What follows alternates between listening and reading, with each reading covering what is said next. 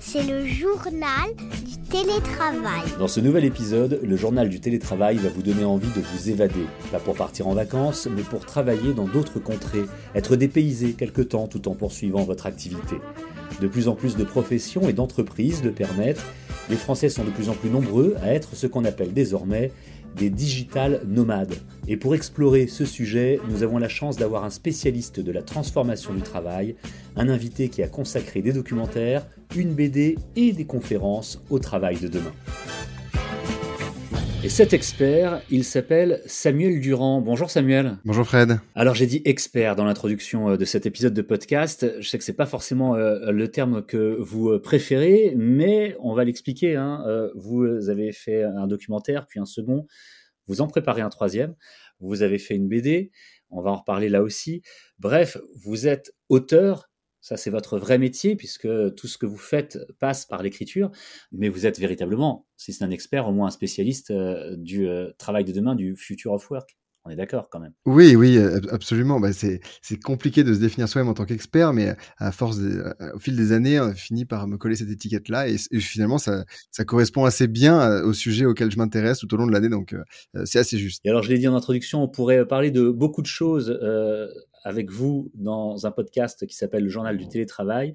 Mais aujourd'hui, on va essayer de se concentrer principalement pas exclusivement, mais principalement sur euh, ce qu'on appelle les digital nomades. Alors, il faut peut-être repréciser en quelques mots ce qu'est un digital nomade Il y a deux choses hein, dans digital nomade. Il y, a, il y, a, digital et il y a nomade. Digital, ça veut simplement dire qu'il travaille dans le digital. Euh, mais, euh, mais, ce qu'on explique un peu dans la BD, c'est que c'est pas seulement ça, qu'il y a aussi des nomades qui travaillent dans notre métier. Et puis nomades parce que bah, ils ont pas, ils sont pas sédentaires, ils sont pas dans, un, dans une résidence fixe. Ils bougent avec des, euh, des, des, temps plus ou moins longs. On pourra y revenir. Mais voilà, c'est des gens qui globalement peuvent travailler et voyager en même temps. On parle beaucoup de travail à distance. On a fait plusieurs épisodes ces derniers temps euh, pour parler des gens qui sont à 100% en télétravail.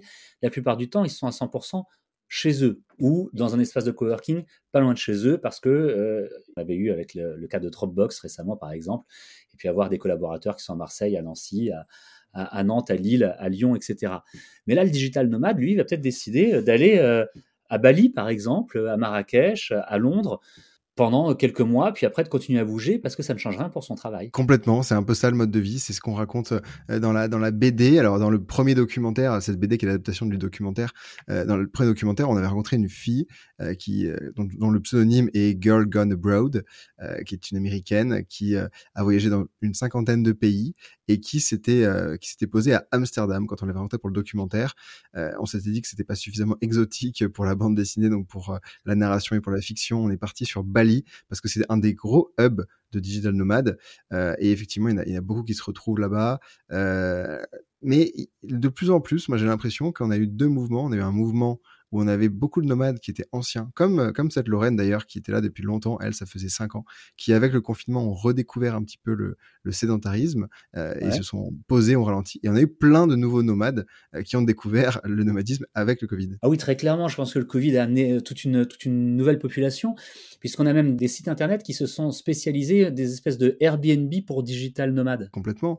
On a quelques-uns qui, qui marchent assez bien, un Remotive, un, un Remote OK. Il y a aussi de the, the, Remote Year, il me semble, qui organise euh, le, départ de collaborateurs en tant que nomades pendant un an, pendant 12 mois. Euh, il y a plein plein de créneaux qui se sont montés là-dessus, c'est clair. Et puis des, vrais job boards, parce que de plus en plus... En fait, je crois que le vrai mouvement, c'était qu'avant, c'était globalement quelque chose qui était réservé euh, à quelques pionniers qui travaillaient dans des entreprises qui étaient hyper en avance sur ce sujet du télétravail. Sinon, c'était plutôt des entrepreneurs ou des indépendants qui pouvaient faire ce choix-là. Et que de plus en plus, on a plein de salariés qui peuvent devenir nomades. Vous disiez que Bali est un hub assez important. C'est même assez, assez clairement euh, expliqué hein, euh, dans la BD que vous avez euh, co-signé, puisque votre héroïne arrive à un moment donné, s'installe à Bali. Elle dit Mais il y a beaucoup de gens comme ça qui font ça.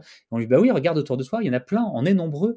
Vous avez des, des, des chiffres sur, sur personnes qu'on appelle digital nomade hmm, C'est vrai qu'ils sont, ils sont ultra nombreux. Alors, j'ai jamais été à Bali pour le, pour le vérifier. même d'une manière générale, dans le monde ou en France, hein, est-ce qu'on sait euh, combien ils sont? Ne serait-ce qu'en France. Je sais pas combien ils sont. Je sais que c'est une population qui, qui est grandissante, mais elle est assez difficile à chiffrer parce qu'il y a plein de nomades qui. Euh, euh, est-ce que moi, je suis, je suis nomade? J'ai une base à Lyon, mais je bouge tout le temps. Je suis pas plus que deux jours à Lyon par semaine.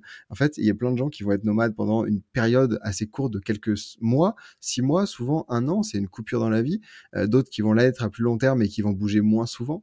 Et puis il y a plein de gens qui qui sont nomades quelques mois de l'année, qui on profite de la possibilité d'avoir cette flexibilité là pour télétravailler pendant, je sais pas, trois, quatre mois. Pas forcément très loin à l'autre bout du monde, mais ça peut être en Europe. Mais mais du coup, la population, elle est assez difficile à quantifier. il doit y avoir des études qui existent sur le sujet, mais je les connais pas. C'est un petit peu comme tout. Il y a du bon, il y a du mauvais, des avantages, des inconvénients. Et alors, c'est marrant parce que vous les avez listés justement euh, dans la bande dessinée, euh, avec vraiment euh, les, fameuses deux colonnes, avec les plus et les moins. Dans les principaux avantages, si on peut revenir, il y a le fait de ne pas avoir de routine, de rencontrer de nouvelles personnes et de nouvelles cultures. Ça, ce sont les principaux avantages. Complètement, oui. C'est voilà. Et puis je rajouterais là-dessus, c'est de pouvoir voyager comme un local. Se dire qu'on passe pas juste une semaine dans un pays et qu'il faut tout voir et qu'on a du coup cette, vision du pays de touriste, mais que comme il peut y passer plusieurs mois, ben, on a le temps d'y vivre en fait, pas simplement de le visiter et ça apporte peut-être un nouveau regard aussi sur les, sur les pays qu'on visite. Après, c'est rencontrer beaucoup de nouvelles personnes aussi. Hein. c'est de se dire que on va, euh, comme on est sans cesse euh, dans les nouveaux lieux, bah, on doit toujours faire connaissance avec de nouvelles personnes. On crée un réseau super super large. Et puis, euh, ouais, c'est peut-être quelque chose de moins palpable, mais c'est le sentiment de liberté, en fait, le sentiment de pouvoir faire un petit peu tout ce qu'on veut, d'aller où on veut, de pas avoir de routine, qui peut parfois aussi être un inconvénient. C'est ce que j'allais dire, parce que finalement, chaque médaille a son revers. Et puis alors, vous nous disiez quelques instants que vous-même, vous, n'êtes euh, chez vous, finalement, dans votre base lyonnaise que deux jours par semaine. Il y a aussi des inconvénients. Parfois, les voyages euh, font beaucoup rêver, mais surtout ceux qui n'ont pas l'occasion de voyager ou qui ne passent pas leur temps à voyager, parce que, ou non, il peut y avoir une certaine lassitude, voire même euh, une certaine solitude aussi. C'est pas forcément compatible avec euh, certaines vies de famille, à moins de pouvoir emmener tout le monde avec soi en permanence. Complètement. Alors, il y a cette lassitude du voyage, du fait que, bah, oui, on, rêve des vacances quand on est au travail, dans la routine, mais quand on est en vacances toute l'année ou sur des lieux de vacances, ça fait peut-être moins rêver. On s'y habitue. le fait aussi de rencontrer du monde tout le temps fait que, bah, c'est pas toujours facile euh, de se dire que on a des conversations qui sont parfois superficielles. Euh, tu viens d'où Qu'est-ce que tu fais dans la vie T'es là pour combien de temps Hop, et puis c'est des relations qui sont super éphémères. Donc on connaît beaucoup de monde, mais c'est pas forcément des relations un peu durables. Forcément, on a des proches qui peuvent nous manquer. Et puis au-delà de ça, c'est voilà, je disais tout à l'heure que c'était quelque chose qui durait six mois, un an, peut-être deux ans, trois ans. C'est souvent des phases dans la vie euh, qui s'arrête à partir du moment où on trouve un conjoint avec lequel on a envie de passer du temps, ou si on voyage déjà en couple avec quelqu'un avec qui on a envie de faire un enfant, c'est bien plus complexe de voyager. Euh, mais euh, effectivement, cette solitude, elle, finit par peser au bout de quelques mois. Je crois que c'est une très belle étape dans la vie. Je recommande à tous ceux qui peuvent de le vivre à un moment donné, mais mais c'est pas toujours tout rose effectivement, et, la, vérité est assez différente de ce qu'on voit sur Instagram. Et d'ailleurs, le personnage Jane en parle bien dans la bande dessinée, et puis le personnage, en réalité, Lorraine, dans le documentaire, parle aussi euh, de tous ces côtés assez négatifs et, notamment de la solitude qui devient pesante au bout d'un moment. Pour revenir sur le côté vraiment très positif et intéressant de ce type de vie, je me demandais, Samuel Durand, si ce n'est pas la bonne alternative ou la bonne solution, plus précisément, pour celles et ceux qui euh, ont envie d'une année sabbatique ou ont envie d'aller faire un petit tour du monde, mais soit n'ont pas les moyens de le financer à 100% euh, en vacances, on va dire, ou euh, qui ne souhaitent pas euh, s'arrêter de travailler non-stop, mais qui aimeraient bien prendre un petit peu l'air. Finalement, c'est on est un petit peu entre rester tout le temps chez soi, entre sa maison et son bureau, et puis une année sabbatique, c'est un peu un, mix, non? Absolument. Euh, effectivement, avant, quand on voulait prendre une année sabbatique, on n'avait pas beaucoup d'autres alternatives que de mettre de côté et de partir.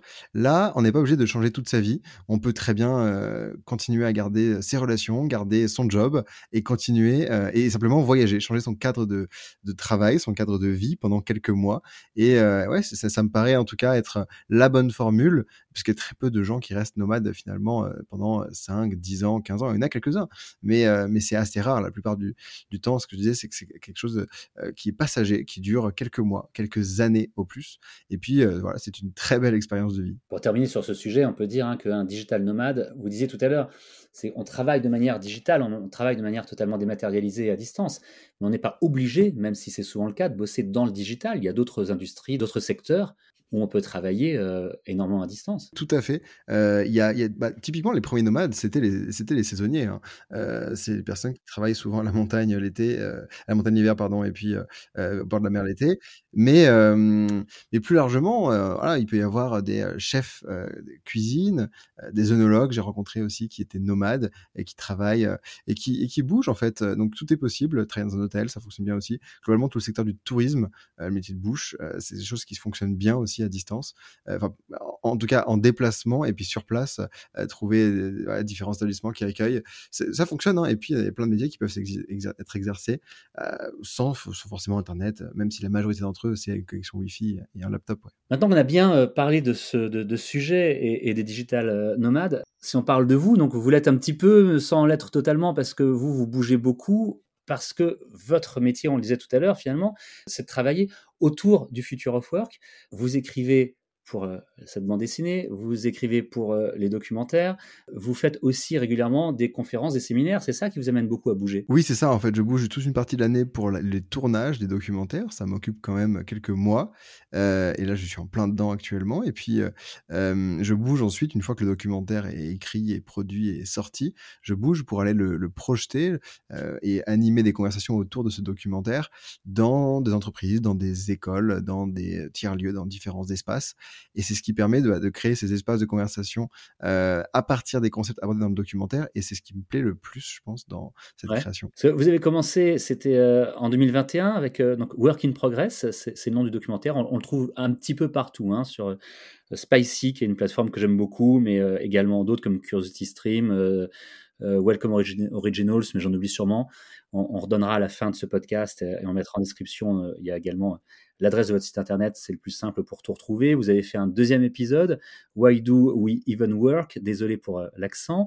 Et euh, vous nous disiez, vous réalisez actuellement le troisième épisode il va être axé sur quoi particulièrement? Et puis, est-ce que, vous arrêtez euh, à trois épisodes ou est-ce que ça va être une série euh, presque sans fin? Alors, le fil rouge de ces trois documentaires, c'est qu'il pose des questions à la fois philosophiques. Euh, pourquoi est-ce qu'on travaille Est-ce qu'on devrait travailler moins Et puis, des, choses, des leviers très actionnables. De se dire, voilà, on monte des concepts managériaux, organisationnels qui ont fonctionné pour des entreprises et qui sont réplicables. Et derrière, bah, ce troisième documentaire, il s'intéresse toujours aux transformations du travail, au futur of work à travers un angle bien précis qui est celui de notre rapport au temps de travail. Donc on va explorer la relation qu'on a au temps de travail dans l'histoire, à travers des innovations managériales, et puis avec une conclusion a priori qui devrait euh, redéfinir ce que c'est le travail. C'est important et c'est un peu ce qu'on essaye nous aussi à notre niveau avec ce podcast de, faire, redéfinir le travail, ce que c'est, ce que ça doit être, ce que ça devra être ou ce que ça va être euh, dans le futur. C'est pas toujours euh, évident à appréhender parce que c'est quelque chose qui va forcément prendre du temps. On a parlé des documentaires, on a parlé de la bande dessinée au début, on s'est aussi appuyé sur cette bande dessinée qui s'appelle euh, Work in Progress et si on travaillait autrement. Vous l'avez euh, co-signé avec une, une co-autrice qui a également euh, signé les dessins, Sophie Streschenberger, j'espère que je prononce bien son nom. La bande dessinée a paru aux éditions Erol. Et alors, elle aussi, c'est comme documentaire, vous allez continuer Oui, oui, oui, on va continuer. il y aura une deuxième euh, bande dessinée qui est la suite des aventures de ce personnage que l'on suit, euh, Sam. Dans cette première BD, on voit Sam qui est étudiante, qui sort d'école et qui se demande ce qu'elle va faire. Là, on va la retrouver dans l'épisode 2 un peu plus mature, avec à peine quelques années en plus, qui a vécu ses premières expériences professionnelles. Elle en fera un bilan, et puis euh, non, et puis après le reste on verra. C'est même même pas encore écrit, donc euh, euh je donne pas encore trop de détails, mais euh, la BD sortira en 2023, ça c'est sûr. En 2023 pour le deuxième épisode. Ce qui est important à préciser peut-être parce qu'on l'a pas encore fait, c'est que c'est une BD, c'est de la fiction puisque les personnages n'existent pas vraiment, en tout cas pas avec ces noms-là ou que c'est pas exactement la vie qu'ils ont, mais c'est pas 100% de la fiction, c'est aussi beaucoup basé justement sur votre documentaire et sur les gens que vous rencontrez. Hein. Exactement, en fait c'est une adaptation du documentaire en bande dessinée avec une bonne partie de fiction. Euh, il y a des personnages qui sont réels comme Laetitia Vito qui apparaissent dans la bande dessinée et qui euh, ont des lignes qui sont quasiment mot pour mot exactement ce qu'elles disent dans le documentaire.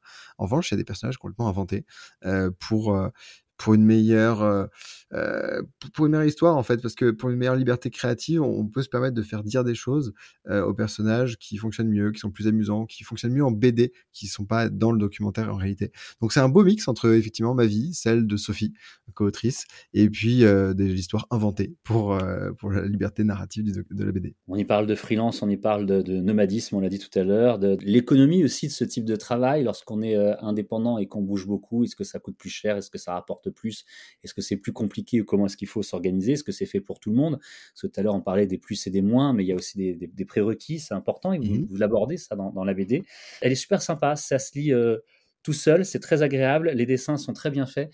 Donc vraiment, je la recommande à, toutes celles et ceux qui sont en train de nous écouter. Work in Progress et si on travaillait autrement, donc euh, signé par vous, Samuel Durand, avec euh, Sophie Streschenberger. C'est aux éditions Erol, merci beaucoup d'avoir répondu euh, aujourd'hui aux questions du journal du télétravail et puis d'avoir survolé euh, un de ces euh, nombreux sujets du Future of Work qui est le digital nomadisme. Je pense qu'on aura l'occasion peut-être de, se reparler ensemble parce que les sujets sont vastes et même si tout à l'heure vous ne vouliez pas vous définir vous-même comme expert, en tout état de cause, on peut dire que vous les connaissez bien.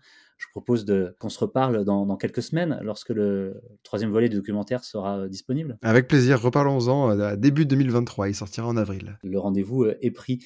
Merci beaucoup. Et puis d'ici là, si je voulais également préciser tout de même, c'est important, si on veut retrouver, si on veut communiquer avec vous, si on veut retrouver justement tous les liens pour pouvoir visionner les documentaires, c'est WIP, WIP, les initiales de Work in Progress, wipdocumentary.com.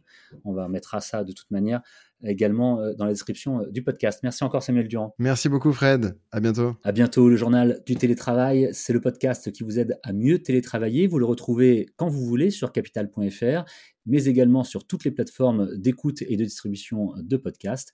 Si vous euh, souhaitez avoir des prolongements sur les sujets traités dans le podcast, un seul rendez-vous, c'est dans votre magazine Management. Et pour nous écrire, nous conseiller ou nous recommander des sujets, nous poser des questions ou échanger avec nous, une adresse email le journal du télétravail at gmail.com. À bientôt. C'est le journal du télétravail.